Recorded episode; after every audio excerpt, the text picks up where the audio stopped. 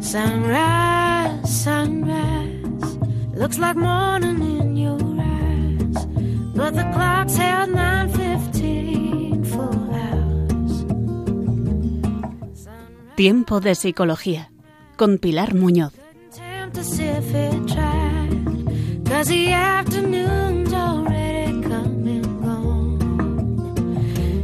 I said,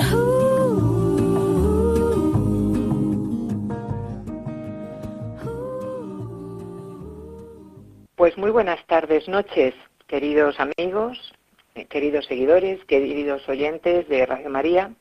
Una semana más estamos en el espacio mm, llamado Tiempo de Psicología y bueno, pues aquí al frente su servidora Pilar Muñoz. Espero, espero y deseo que estén todos bien, que gocen de salud de cuerpo, que en estos tiempos es fundamental y sobre todo y fundamentalmente porque estamos eh, en la radio de la Madre, en Radio María, espero y deseo una plenitud y una esperanza de alma. Y por supuesto, no nos olvidamos en estos tiempos ni, ni, nunca nos olvidaremos de los hermanos fallecidos y siempre desde este hogar, desde esta casa y desde este tiempo, esta humilde servidora siempre tendrá una oración por aquellos que han caído y que ya han llegado a la casa del Padre.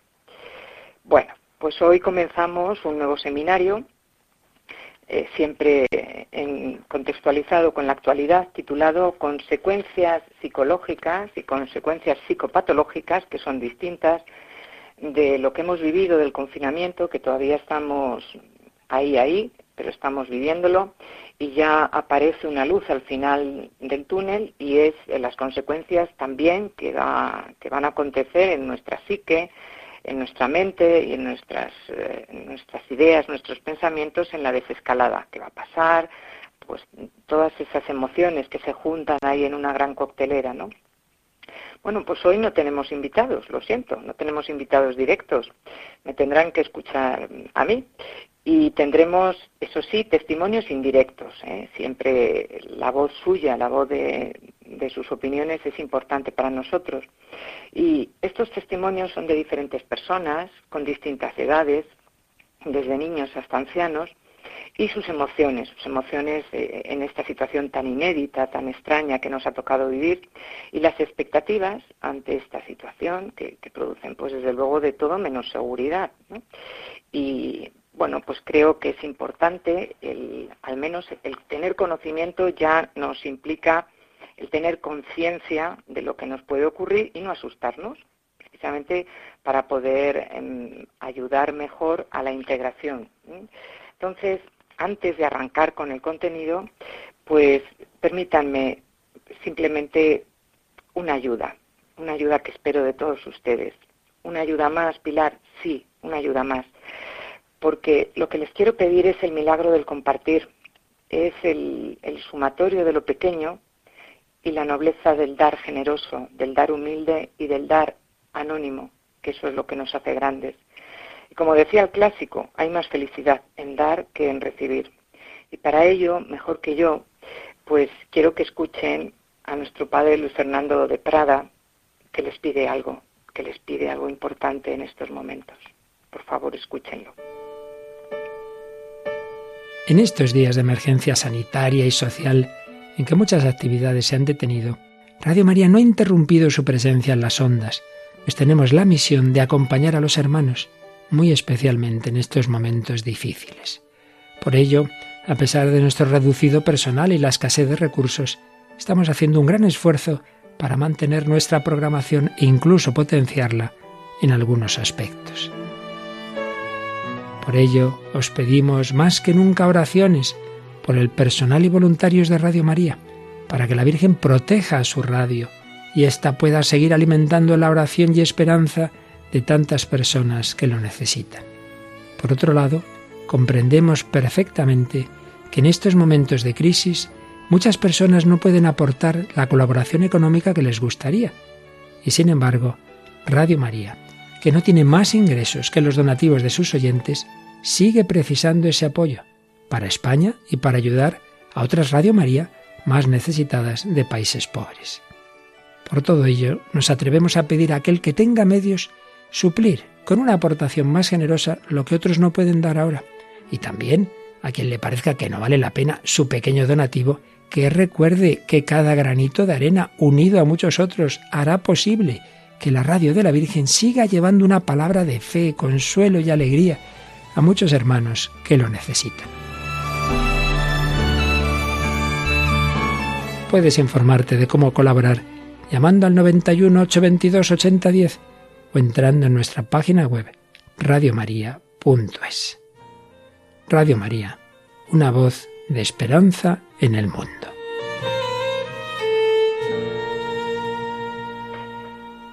Bueno, pues espero que nos haya calado a todos en el corazón para que podamos ofrecer lo mejor de nosotros mismos. Cualquier cosa, de verdad, hermanos, que va a ser bienvenido. Pues arrancamos con el contenido teórico.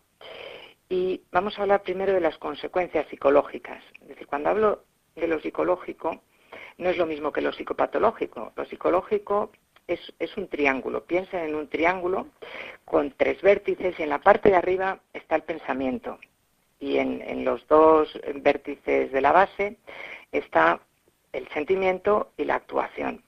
Entonces, eh, las consecuencias psicológicas, mm, las principales son el miedo, y la fragilidad del yo. Entonces vamos a empezar con el miedo, insisto, son consecuencias psicológicas, que no significa eh, enfermedad. Lo psicopatológico sí es enfermedad. ¿eh? Entonces, ¿qué, cómo se mueve este triángulo en, el confinamiento y en la desescalada? Bueno, pues el, el primer sentimiento que tenemos es el del miedo. Bueno, pues vamos a adentrarnos en el miedo en las sociedades modernas y en estos últimos meses sobre todo, el miedo es un tema que nos incumbe a todos, a todos, porque este miedo, que está a nivel planetario, no conoce fronteras sociales, no conoce credos, no conoce academicismos, no conoce edades, no conoce noblezas ni villanías, es decir, el erudito y el preso sienten miedo, el niño y el anciano sienten miedo, el monarca y, el médico sienten miedo, sentimos miedo y no hay que asustarnos, hay que reconocerlo. Y los miedos también son innumerables en cuanto a los motivos. ¿eh? Pues hay motivos sanitarios, cómo no. Y ahora en, la desescalada hay un miedo real, el miedo económico. Hay miedos a, los terroristas, hay miedos a la pobreza, hay miedos a la exclusión, hay miedo a la incertidumbre, hay miedo a los cambios. ¿Cómo va a ser nuestra vida a partir de ahora? Y también se producen miedos en cada uno de los vectores del tiempo. decir, ¿cómo es esto? Pues yo les explico. El miedo al futuro, miedo incierto, precario, inseguro, qué va a pasar, pero, el miedo inmediato, eh, volveré a tener trabajo, eh, podré examinarme los jóvenes de la, de EBAU, eh, pues eh, las celebraciones, la gente, las comuniones ahora en este mes, las fiestas, las fiestas eh, patronales que son tan importantes en nuestra cultura. Bueno, pues todo eso es un miedo al futuro. Por supuesto, como no, miedo al presente, temor al contagio, saldré a la calle, me contagiaré, al despido, Dios mío, ¿qué va a pasar? El, e, el ERTE se va a convertir en un ERE, hay matrimonios, hay, hay núcleos familiares jóvenes que tienen hijos y tienen miedo al despido, al encerramiento. Nos van a volver otra vez a meter en, esos días tan aciagos que hemos pasado y que lo hemos llevado de una manera extraordinaria y les aplaudo de verdad, de corazón. Y al siguiente paso que tenemos que dar, bueno, pues en, el nivel 1, en el nivel 2, ahora podemos, podemos ir a nuestros templos, eh, podemos ir a dar un abrazo a nuestros mayores, a nuestros hijos, eh, a lo que, es decir, es un miedo a, lo que va a venir, ¿no? La, rutina ya no, ya no es rutina, ya es otra cosa, ¿no? Miedo a la reducción de las posibilidades vitales. Eh, voy a tener que trabajar de la misma manera, eh, pues ahora mismo en las peluquerías eh, puedo acercarme a los pacientes, a los clientes, yo misma en la consulta ya no puedo dar un beso y un abrazo de acercamiento cuando un paciente llora. Bueno, pues es la reducción de las posibilidades vitales. Miedo a las renuncias del presente, del futuro y también al pasado. Pueden surgir temores por haber hecho cosas que, en un momento que hemos decidido no conocíamos lo que iba a venir. Pues, por ejemplo, ¿por qué dejé a mi padre en la residencia? Esta residencia que ha sido infestada y ahora pues miedo porque viajé a este sitio, a lo mejor he sido yo la que he contagiado, personas sanitarias, pues eh, con mi trabajo he estado expuesto y ahora he contagiado a mi familia. Bueno, pues todos esos miedos están latentes y están bulliendo y tienen que salir, ¿no? Entonces, el miedo es el único factor a priori de las sociedades modernas en el que nos ponemos antes de acuerdo los miembros de la sociedad de base que las personas que están más arriba en, cualquier institución. ¿Por qué? Porque digamos que mm, la, pirámide poblacional, la parte de abajo, enseguida sufre, ¿no? Enseguida sufre la toma de decisiones acertada o no acertada, pero enseguida somos, eh, permítanme, eh, víctimas, ¿no? Somos sufrientes. Y el miedo es un principio que tiene validez absoluta en estos momentos cuando el relativismo había imperado porque se había desdibujado el bien y el mal, desgraciadamente, pero resulta que el miedo sigue teniendo un valor, no es relativo, y es el miedo a enfermar, a morir. Y en este miedo resulta que podemos hablar y entendernos un ateo y un creyente, un liberal y un conservador, un blanco y un negro. Quizá esta es la, gran universalidad que tiene el ser humano, que, ante dimensiones tan, eternas, tan trascendentales como el miedo o como la fe, eh, o como la incertidumbre, nos ponemos todos de acuerdo, ¿no? Pero a nadie, a nadie, cuidado con esto, se le puede convencer de que sus miedos son infundados. ¿Cómo vas a tener miedo a un joven? ¿Cómo vas a tener miedo a la EBAU? Miedo mío que yo soy mayor y me puede, me puede afectar y me puedo morir. No, cuidado, ¿no? Porque mm, cada uno el sufrimiento mayor es el que tiene la propia persona. El vino que mejor mm, es el que me gusta, no el que tiene la fama o el nombre, ¿no?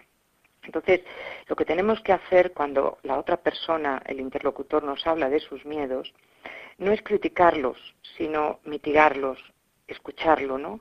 Subestimar los miedos de, nadie y sobre todo considerarlos como reales nunca negarlos. Entonces, mm, los miedos de los que hoy habla la opinión pública evidencian una situación sociohistórica novedosa. Es cierto que ha habido eh, pandemias a lo largo de los siglos, eh, la peste, el cólera, la gripe famosa española, sí, pero hay, una novedad en todo esto.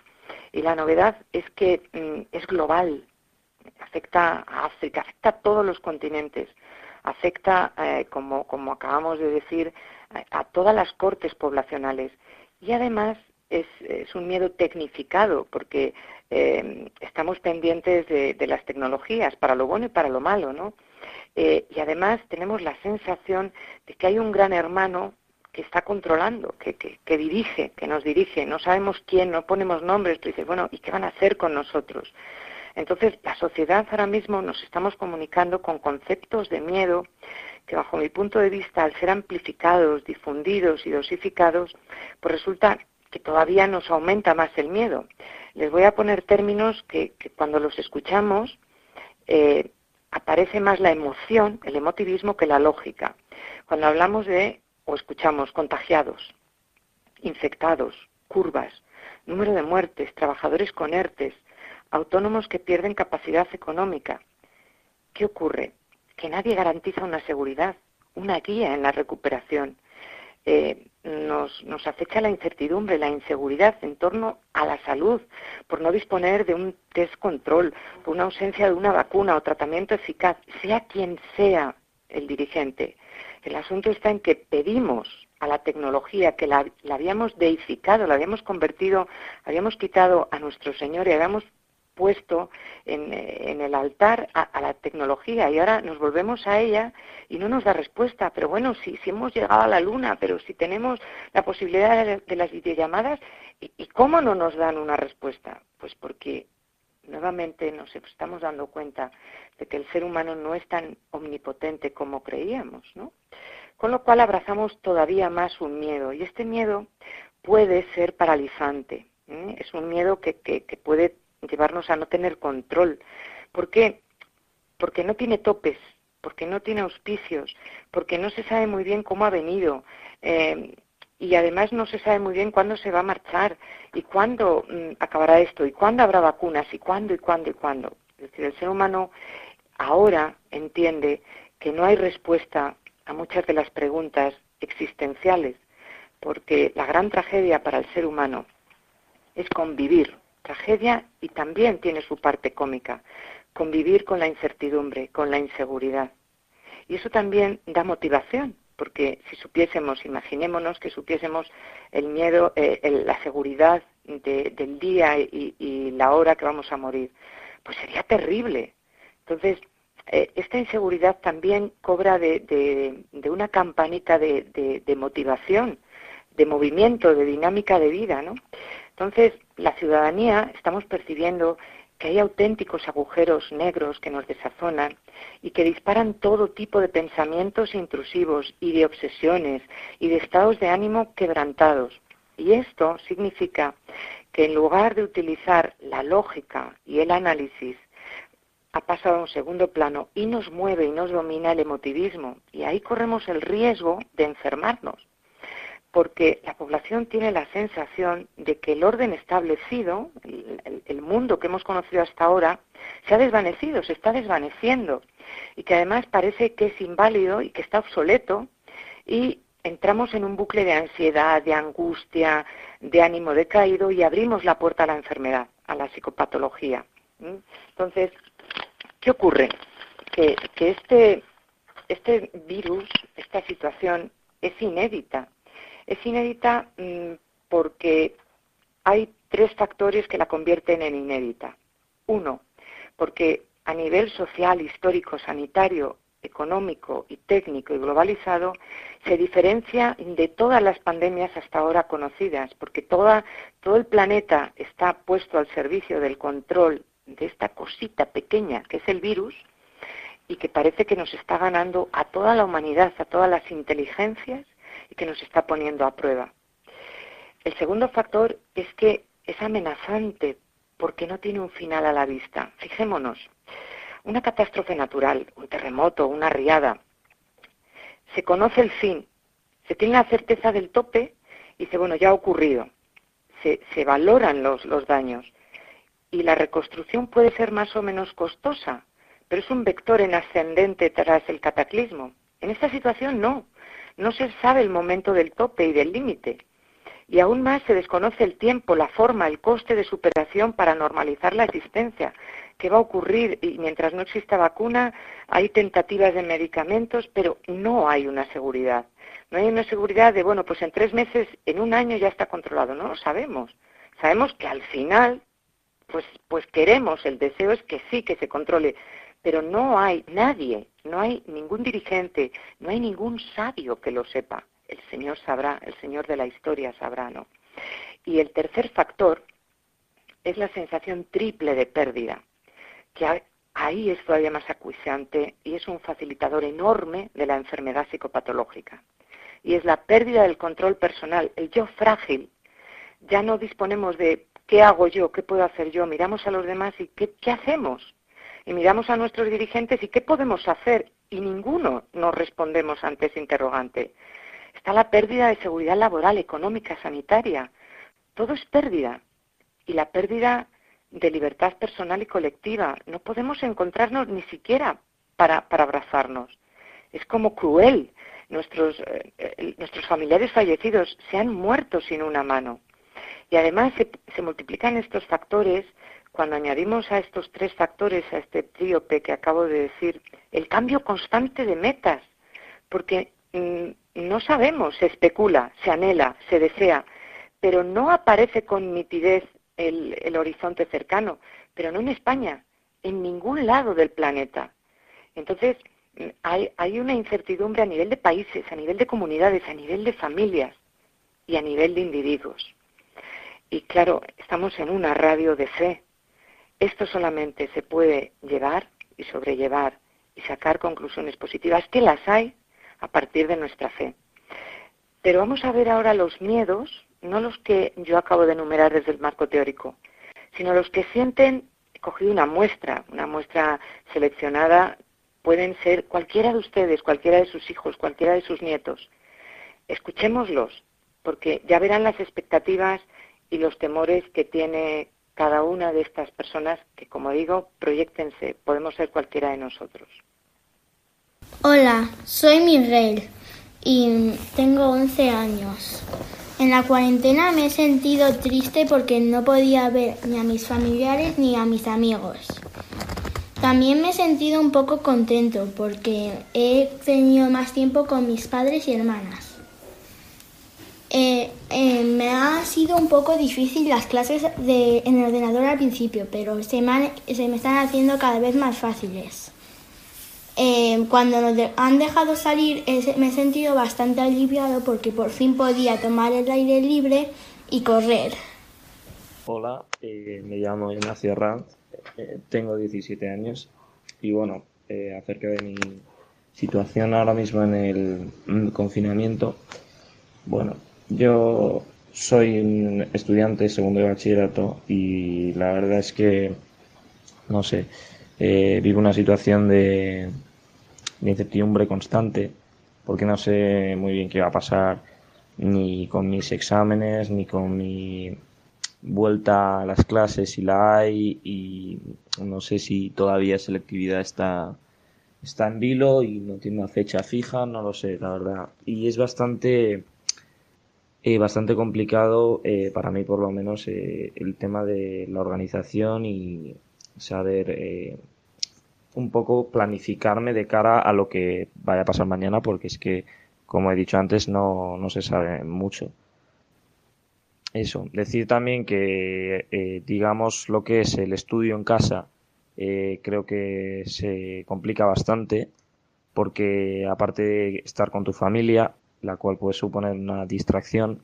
Hay otros factores como la sensación de encierro y monotonía de ver todo el rato el mismo espacio y solo poder salir y desde hace poco a unas determinadas horas que pueden hacer que, no sé, te saturan un poco y no, no, no te dejan bien estudiar. No sé. Afortunadamente tengo que agradecer eh, que en ciertas asignaturas, eh, por lo menos en la Comunidad de Madrid, hayan reducido el temario de como en historia, por ejemplo, y bueno, eh, digamos hayan ampliado un poco, hayan puesto, por así decirlo, manga ancha con, con algunas asignaturas en lo que va a ser selectividad, porque así, digamos, empatiza con esta situación tan rara que estábamos viviendo todos. Luego también me gustaría hablar de lo que es eh, la vida social aparte de la familia, eh, que obviamente se ha visto totalmente anulada y también me parece un, digamos, un aspecto muy negativo del confinamiento porque hay ciertas personas mm, como puede ser un, un gran amigo o una novia a lo mejor que no sé necesitas ver y dos meses ya casi que van a hacer pues no sé no te, no te sientes bien en definitiva y eso. Yo, yo he visto algunas personas que sí que a lo mejor en, en las horas autorizadas, en ciertos lugares escondidos obviamente se reúnen, pero bueno, siempre está ese riesgo, ¿no? De que te pillen o, o de que no te dejen estar eh, junto a esa persona y ese es complicado. Porque no solo tienes que relacionarte con tu familia y por redes sociales, pues obviamente no es lo mismo. Y luego, no sé, yo creo que también hay un punto que ya te vas acostumbrando, o por lo menos a mí me pasaba, a todo lo que es vivir en el confinamiento, pero yo ya por lo menos estoy bastante cansado y no sé. Y de hecho es que ya, sinceramente, o sea, mm, no veo las noticias, mm, procuro informarme porque, no sé, ya me parece muy monótono y y sinceramente esto es duro, pero parece que si las muertes o el dolor, por así decirlo, no está pasando a tu lado, como que te da igual. Y personalmente yo creo que es así, porque yo, por ejemplo, no me entero de la muerte que hay cada día y tampoco me pongo a pensar, oh, qué pena, no sé qué, porque no me pilla al lado y porque ya para mí es todo el rato lo mismo y es monotonía y siempre escucho los mismos mensajes y las mismas conversaciones, entonces ya me agota un poco el tema. Y eso. Y luego en cuanto al futuro, pues yo espero que, salgamos cuanto antes y que también seamos cautos ¿no? y, y no se nos olvide a lo mejor en un mes o dos todo esto que hemos pasado, que no es para tomárselo en broma y que, no sé, que esta, esta cosa es seria y que puede perdurar mucho más y eso depende también de nuestro comportamiento. Y ya por último me gustaría mm, terminar recordando que antes de todo esto del confinamiento, mm, pequeños gestos a lo mejor como podría ser irse a comprar el pan a la hora que te diera la gana o ir a ver a tu vecino o a tu amigo que vive al lado, eh, nos parecían algo normal y ahora que con el confinamiento lo hemos perdido, pues empezamos a valorarlo. Pues eso quería resaltar, que valoremos más a la gente que tenemos al lado y en general lo que tenemos, porque nunca se sabe cuándo, se puede ir. Buenas, me llamo Gema, tengo 22 años y vivo en Madrid. El confinamiento me ha mantenido bastante fuerte psicológicamente, eh, ya que desde el principio eh, vi una oportunidad eh, para poder hacer todo aquello que durante la rutina me es imposible hacer, cosas que me gustan hacer, pero por falta de tiempo pues nunca, nunca las hago y en este confinamiento las he hecho y también pues eh, siempre he tenido la cabeza ocupada con cosas de la universidad y demás. Y la verdad es que psicológicamente está bastante bien durante el confinamiento. La desescalada la afronto con muchas ganas de que poco a poco podamos volver a la normalidad, pero también eh, tengo un poco de miedo de que, de que pueda haber algún repunte. Pero bueno, esperemos que pronto pase todo. Muchas gracias y un saludo. Hola, soy Ana y tengo 31 años. Eh, bueno, comentar un poco que yo hasta los últimos días previos al confinamiento pues estuve trabajando y la verdad, bueno, en la calle, a pie de calle, y la verdad que se notaba muchísimo incertidumbre y, y miedo, ¿no? Vas viendo cómo se va vaciando una gran ciudad como es Madrid. Y bueno, después de esto, cuando nos confinamos realmente pues sentimos un poco de alivio, quizá pues por esa situación de peligro que se estaba viviendo.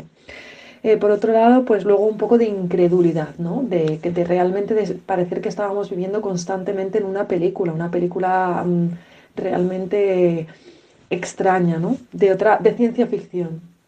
Y luego eh, pasamos un poco a, a, quizá cierto miedo, ¿no? Incertidumbre, de, sobre todo no por nuestro propio contagio, ¿no? Sino sobre todo por las personas que, pues que, que tenemos a nuestro cuidado, los especialmente pues eh, sensibles o, los más factores de riesgo en este caso.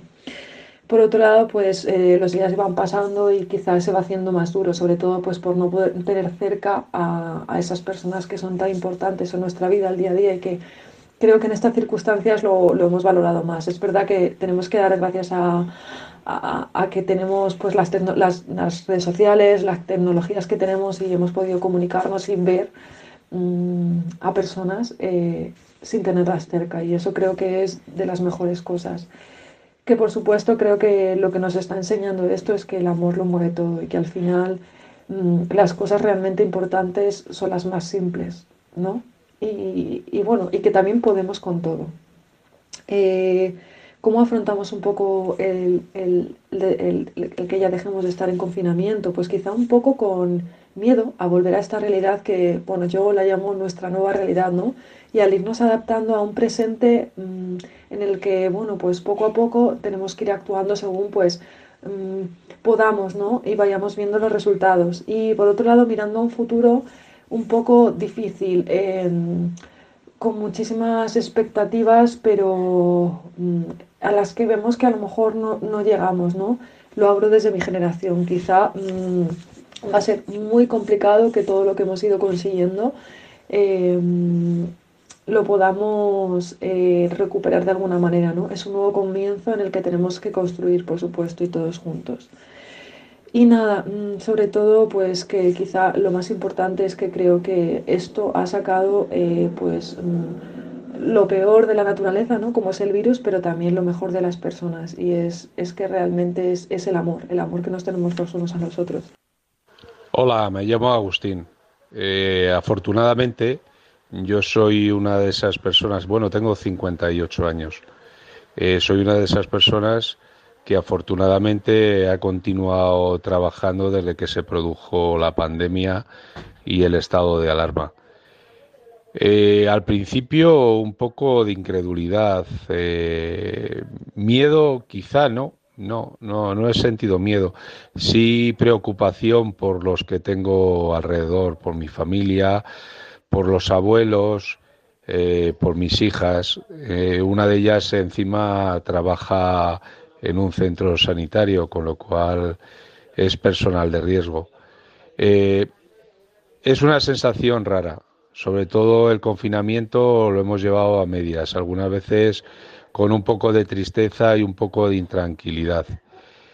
Pero, pero bueno, hay que mirar hacia adelante, hay que ser positivos y, creer que de esta se puede salir eh, y saldremos seguramente. ¿Cómo afrontamos lo que nos viene?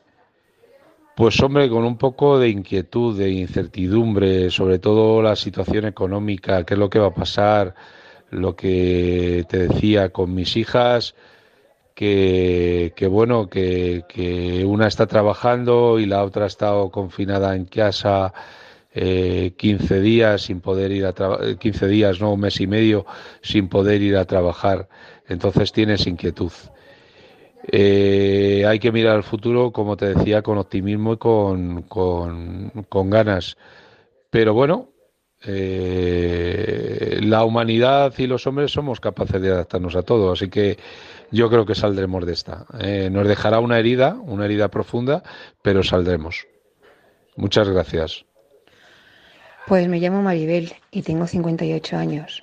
Y este confinamiento me ha servido pues para vivir de una manera diferente todos los días.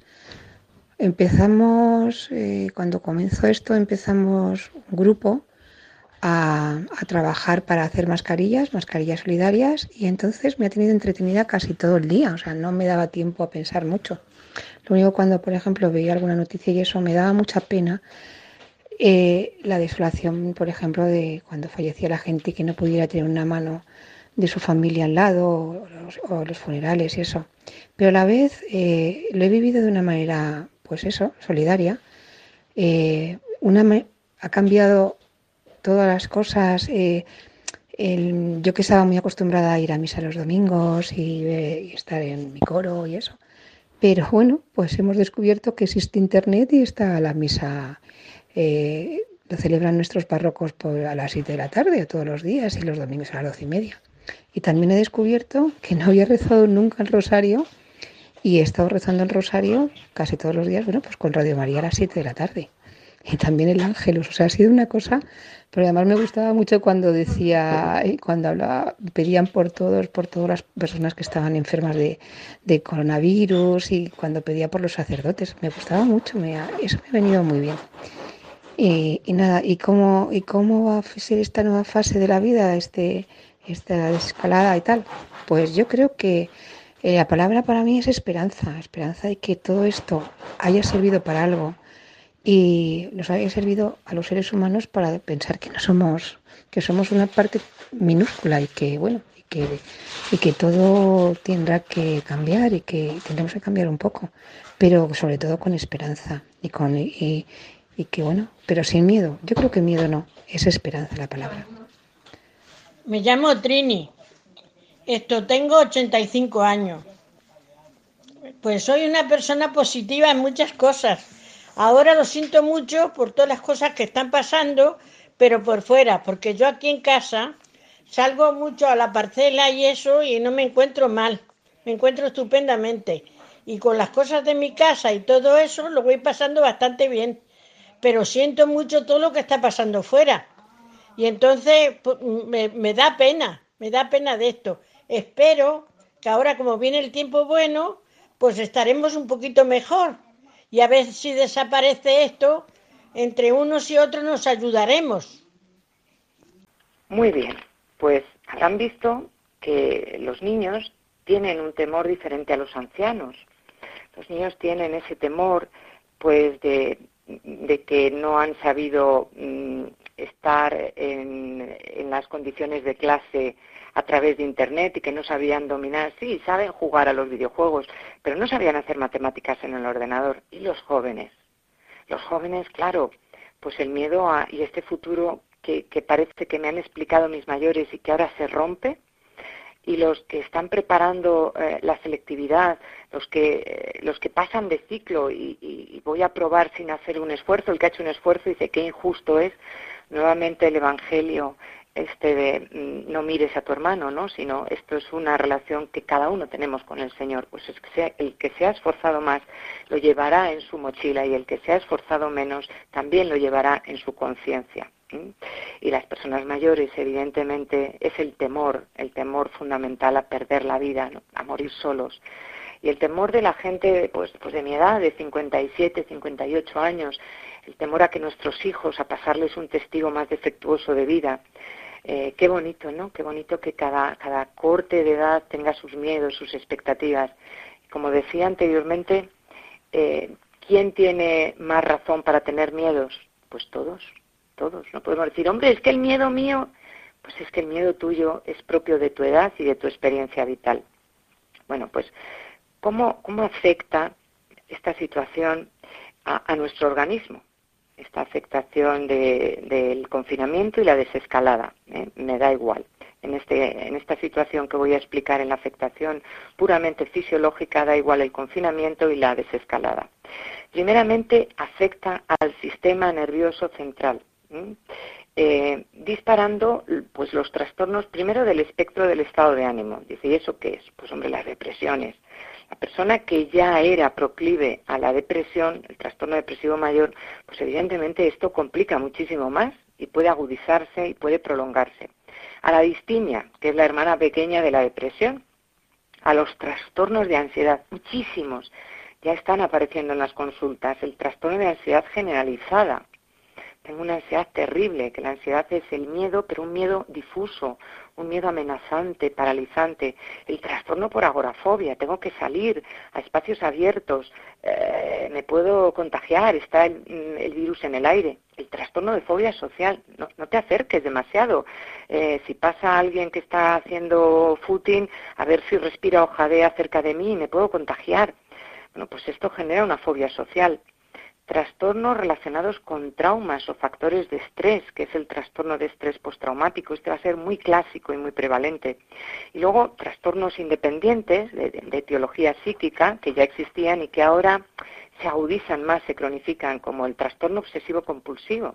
Estos pacientes clásicos, que una de las variantes es el, temor, la obsesión por, por, lavarse, por contaminarse, bueno, pues, pues esta gente ya tienen que tener la piel devastada, ¿no? de tanto lavarse y además, en, el fondo, esta situación les, ha generado el refuerzo de, su, de sus pensamientos intrusivos. Es decir, pues, pues mira, llevábamos razón.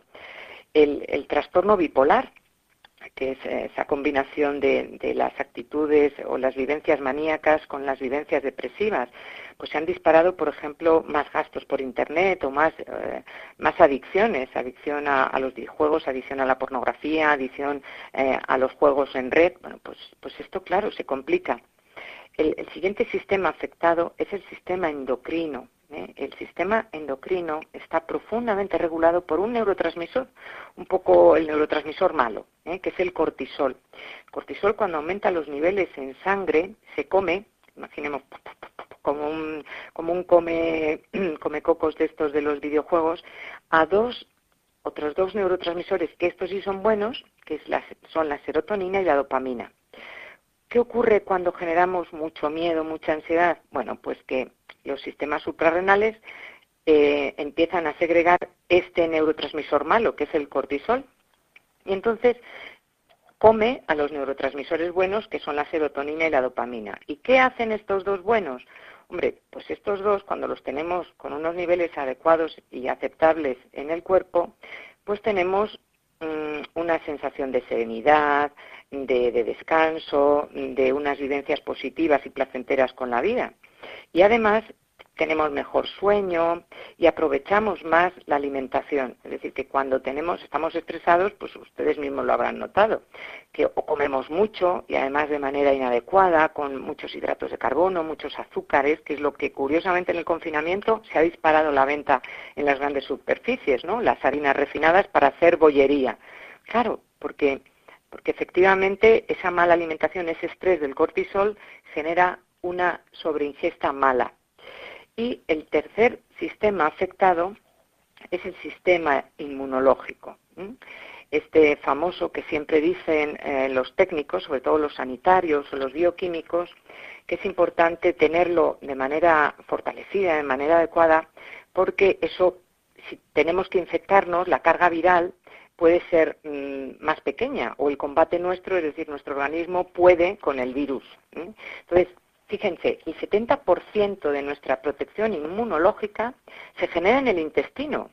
Eh, eh, las personas que se dedican a, la medicina más natural, menos de síntesis, dicen que es el segundo cerebro.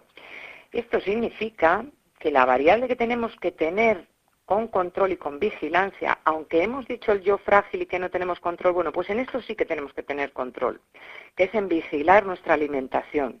Entonces, la, macrobiota, que se llama así, es un palabra, la macrobiota, la microbiota intestinal, se ve influenciada por estas dos variables, que es la alimentación y los niveles de cortisol. Entonces, si tenemos mucho nivel de cortisol y nos alimentamos mal, tenemos, vamos a tener un organismo más debilitado y menos fortalecido y tenemos más posibilidad de que cuando, si tenemos, quiera Dios que no, eh, la posibilidad de infectarnos, pues tenga un impacto mayor, que nos, nos afecte mucho más y tardemos más en recuperarnos. Bueno, pues esto eh, a nivel de mm, impacto fisiológico. Pero ahora vamos a, lo que es la, psicopatología. O sea, la psicopatología es cuando ese triángulo que teníamos, el pensar, el sentir y el actuar, empieza a funcionar de manera desadaptativa y con una intensidad, una frecuencia y una duración mala. Y que nos afecta en las áreas significativas de la vida, nos afecta en nuestra manera eh, de relacionarnos con nuestra familia, nos afecta en el mundo laboral, nos afecta en el entorno social, perdemos eh, la conexión, el nudo vital, estamos más tristes, más decaídos, más angustiados, más nerviosos y por lo tanto enfermamos. ¿eh? Entonces, el primer trastorno, vamos primero con la psicopatología del espectro ansioso.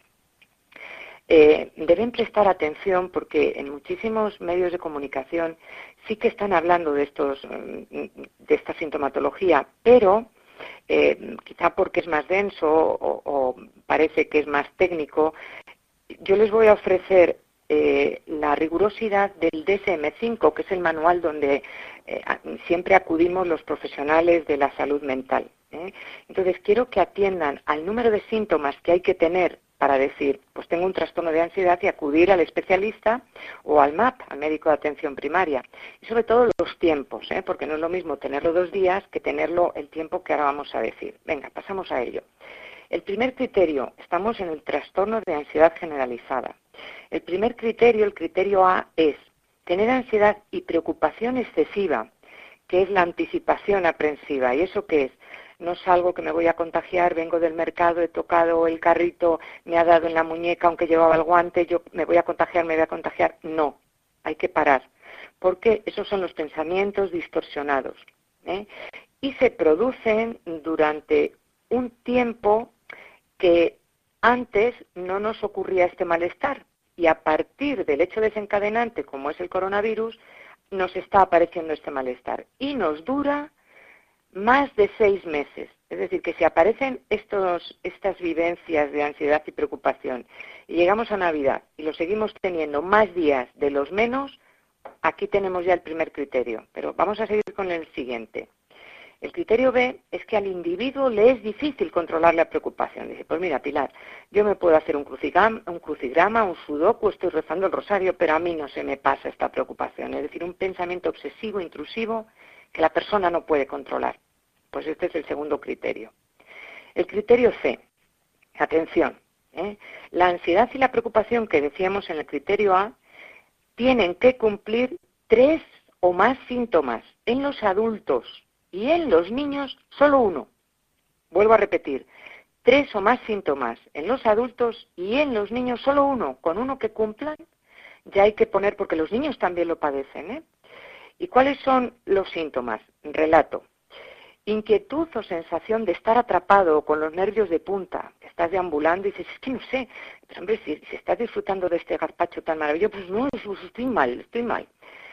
Segundo, segundo síntoma, fácilmente fatigado. Y no porque tengamos el coronavirus, que es una de las, de las sintomatologías, el estar excesivamente cansado. No, es estar como fatigado, de es que antes limpiaba la cocina o limpiaba la encimera y ahora es que no puedo, es que me tengo que sentar, es que no puedo. Bueno, pues este es otro síntoma. El tercero, dificultad para concentrarse o quedarse con la mente en blanco. Eh, me relataba una paciente que llevaba un capítulo leído pues pues varios días y que no y era una novela sin ninguna trama pues ahí muy complicada que no era una astrofísica. Y decía no puedo no me entero no sé quién es el protagonista pues esto ¿eh? esto. O estar viendo las noticias y no enterarnos del todo y sin embargo aparece de súbito esa preocupación. Siguiente síntoma la irritabilidad estás enfadado contra el mundo, contigo mismo, no te aguantas, eh, bueno, te ponen un capote y entras con una bravura y una nobleza, vamos, que no te aguantas. ¿eh? Después tensión muscular, las famosas contracturas. Me duele, me duele como decía una paciente, tengo músculos que yo no sabía que me podían doler, bueno, pues me están doliendo. Ah, pues esto también es otro síntoma. Y el último, problemas de sueño tanto de conciliar el sueño, pues más de una hora, media hora, una hora de conciliación del sueño ya se considera un insomnio. El sueño interrumpido, me despierto y tardo más de media hora en volver a coger el sueño. Un sueño inquieto. ¿Qué es un sueño inquieto? Con muchos sueños, con muchas pesadillas o incluso mioclonías, que es dar patadas o movimientos. Eh, bueno, pues, pues eso implica mm, que hay un problema de sueño y un sueño insatisfactorio, que te levantas y dices, pues habré dormido, pero estoy como unos zorros. Bueno, vuelvo a repetir, si tenemos los adultos tres o más síntomas de estos que acabo de decir y un niño uno solo de ellos, y el niño la irritabilidad es fácil, ¿eh? porque enseguida nos entretienen, están mm, más rabiosos, pobrecitos míos, rabiosos en el sentido, no quiero, no quiero, o, pues yo quiero salir a calle, no quiero, yo quiero porque está el bicho. pues esto hay que vigilarlo, ¿eh? no hay que preocuparnos, pero sí ocuparnos. El criterio de es que la ansiedad y la preocupación causan deterioro en lo social, en lo laboral y en otras áreas de funcionamiento vital. ¿eh? pues que tenemos miedo a salir, a relacionarnos, a no, no, déjame, yo no quiero ir a la iglesia cuando abran porque, uff, y si nos infectamos en lo laboral, ahora tengo que volver a trabajar y bueno, pues, pues, pues imagínense la cantidad de personas que ya están en sus puestos de trabajo, afortunadamente, pues un obrero en la obra dice, y si se, se junta demasiado Andrés para tomar el desayuno conmigo, ¿y qué va a pasar? Bueno, pues esto, claro, por supuesto que nos impacta. El criterio e es que la alteración no se atribuye a una sustancia, a un fármaco o una afección médica, es decir, que alguien que esté tomando pues un psicotrópico o, un antipsicótico o medicación así, pues evidentemente eso son pues consecuencias colaterales del fármaco o que tenga una persona hipertiroidismo y tiene una irritabilidad o hipotiroidismo y tiene eh, un aplanamiento afectivo, bueno, pues que no se deba a esto. ¿eh? Y con esto mm, hemos abordado el trastorno de ansiedad generalizada y ahora vamos a entrar en el trastorno de ansiedad social o fobia social, ¿eh? que también está apareciendo con mucha virulencia. Vamos al criterio A. El criterio A es miedo o ansiedad intensa en una o más situaciones en las que el individuo esté expuesto a otras personas, a interacciones sociales, a comunicarse, a reunirse, actuar delante de los otros. Y en los niños se puede producir con el rechazo de actuación con los iguales. No quiero, no quiero jugar con ese niño que tiene el bicho. O sea, lo van a expresar de otra manera, pero lo van a expresar y a través del juego muchísimo más. El criterio B es que el individuo tiene miedo de actuar de cierta manera o de mostrar síntomas de ansiedad que se valoren negativamente. O sea, ahora estornudar en público o toser, temes sientes una vergüenza. Me ha pasado a mí que cuando he estado caminando estos días, pues por la tarde, eh, pues eh, ahora hay una floración intensa y hay veces que te entra un polen y, aunque lleves la mascarilla estornudas. Bueno, pues te sientes, noto la rubefacción que digo, Dios mío, como alguien me escuche, pues te sientes mm, que vas a ser rechazado, que estás ofendiendo a los otros. Esto esto es nuevo, antes no pasaba, ¿no? El criterio C es que las situaciones sociales provocan en el individuo miedo o ansiedad y en los niños se va a manifestar con llanto, con rabietas, pues, pues situaciones sociales que se van a dar, lo que acabo de decir, cuando se abran los templos. Y sí, y sí, pues yo prefiero seguir por Radio María las celebraciones. Mm, no, sí, pero no. Cuando estén abiertos y podamos, tenemos que ir, porque tenemos que combatir nuestros pensamientos distorsionados. El criterio D es que las situaciones sociales se evitan o se resisten con miedo o ansiedad intensa. Mira, que no salgo, que no salgo. Hombre, pero si va a ser la comunión de tu nieto en septiembre, que no, que no, que no, que no salgo. No podemos llegar a eso, ¿eh? No podemos llegar a eso. Porque el ser humano eh, es vulnerable aún en la cocina y en la habitación puedes tener un ictus, te puedes caer de una silla, te puedes cortar con un cuchillo, eh, puedes salir a la calle y, y, te puede caer una maceta y no morir del coronavirus. O sea, que el ser humano es vulnerable en todo momento. El criterio E es eh, el miedo, la ansiedad, que son desproporcionados a la amenaza real. Hombre, la amenaza real es muy gorda, Pilar, sí, sí, pero ese miedo y esa ansiedad de quedarnos excesivamente aislados es desproporcionado, porque tenemos que salir, porque tenemos que salir, y porque, bueno, nos podemos contagiar o no, y si nos contagiamos puede ser una carga viral menor, pero la vida sigue, la vida suena y estamos concitados a vivir, y más los que somos creyentes, Vamos de la mano del Señor. Y el criterio F es que este miedo, esta ansiedad y esta evitación de las situaciones sociales son persistentes y duran seis meses o más.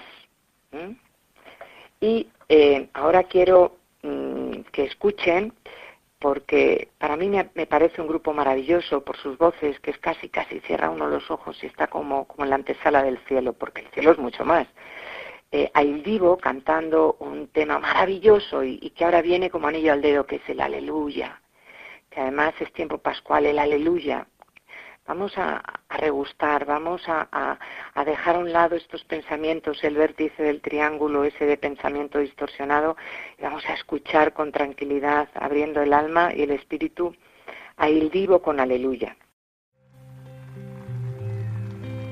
Un soldado acaso y regresó y un niño enfermo se curó y hoy no hay trabajo en el bosque de la lluvia. Un desamparado se salvó por causa de una buena acción y hoy nadie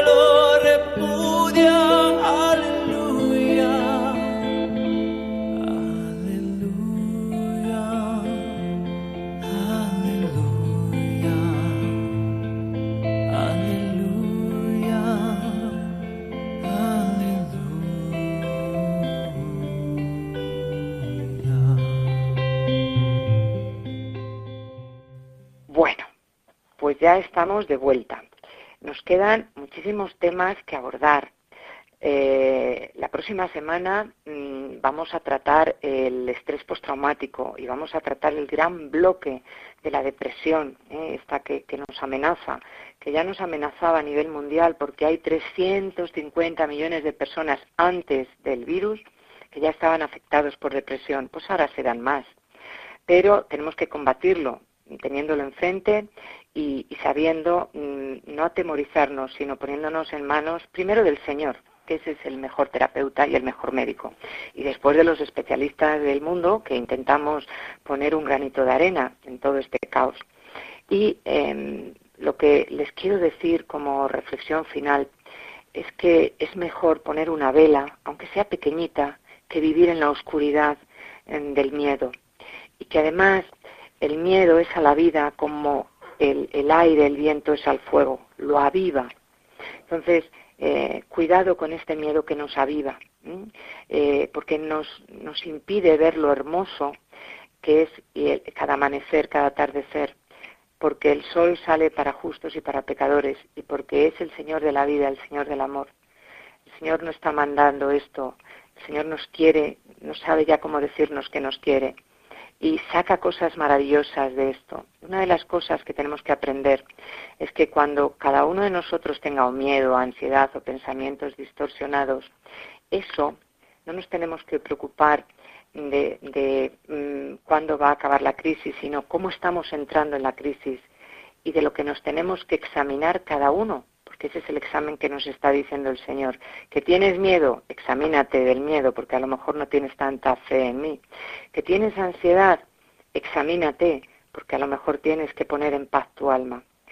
Queridos amigos, como siempre, es un placer haber compartido esta tarde de viernes maravillosa, esta tarde del mes de mayo. Mm, les voy a decir, pues es un chascarrillo mío, pero para mí el calendario es enero, febrero, marzo, abril, María, junio. Es el mes de María. Dios les bendiga y si Dios quiere, dentro de 15 días volvemos a abordar el tema de la psicopatología. Cuídense mucho y Dios se lo pague por estar ahí siempre.